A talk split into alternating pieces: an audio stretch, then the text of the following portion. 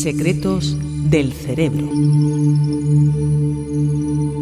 El cerebro está formado por miles de millones de neuronas que emplean la electricidad para comunicarse entre sí. Las señales que emiten generan patrones de onda que pueden captarse en el cuero cabelludo mediante electrodos con una prueba denominada electroencefalograma.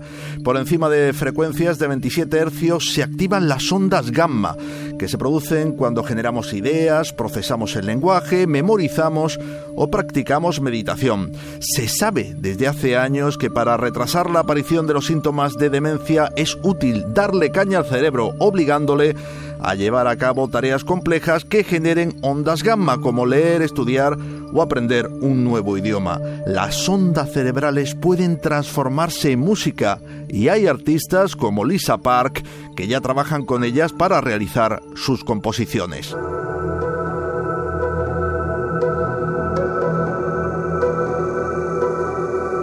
Científicos del MIT, liderados por la doctora Li Wei-Sai, han desarrollado una nueva terapia contra el Alzheimer que emplea un truco para forzar al cerebro a producir ondas gamma. En vez de que cada paciente tenga que estrujarse la sesera haciendo un esfuerzo mental, la doctora Sai estimula su producción desde fuera mediante sonido y luz parpadeante.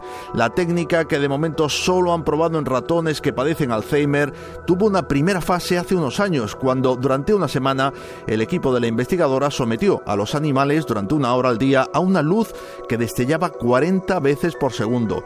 El resultado fue espectacular. En la corteza visual del cerebro se redujeron drásticamente los depósitos de proteínas amiloides, una basurilla en forma de placas que dificulta la conexión entre las neuronas, causando así la pérdida de memoria característica de esta enfermedad.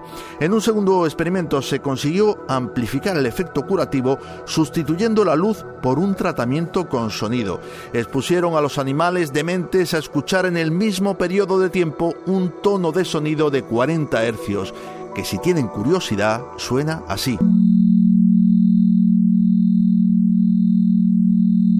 La doctora Sai ha probado que la exposición a este sonido consigue un resultado aún más asombroso que el que obtuvo con la luz, ya que el fregado a fondo de los residuos típicos de Alzheimer se extiende a áreas amplias del cerebro, incluyendo la corteza prefrontal responsable de tareas mentales complejas, como el pensamiento profundo y la toma de decisiones. El tratamiento con sonido durante una hora al día a lo largo de una semana consiguió que creciera el 60% de la actividad de las células cerebrales que limpian de porquería y protegen de infecciones el cerebro. El inconveniente es que el efecto es como el de la poción mágica de Asterix, no dura mucho tiempo y las placas vuelven a formarse cuando deja de aplicarse el sonido. De momento están probando con voluntarios humanos si son capaces de soportar una hora diaria de este zumbido.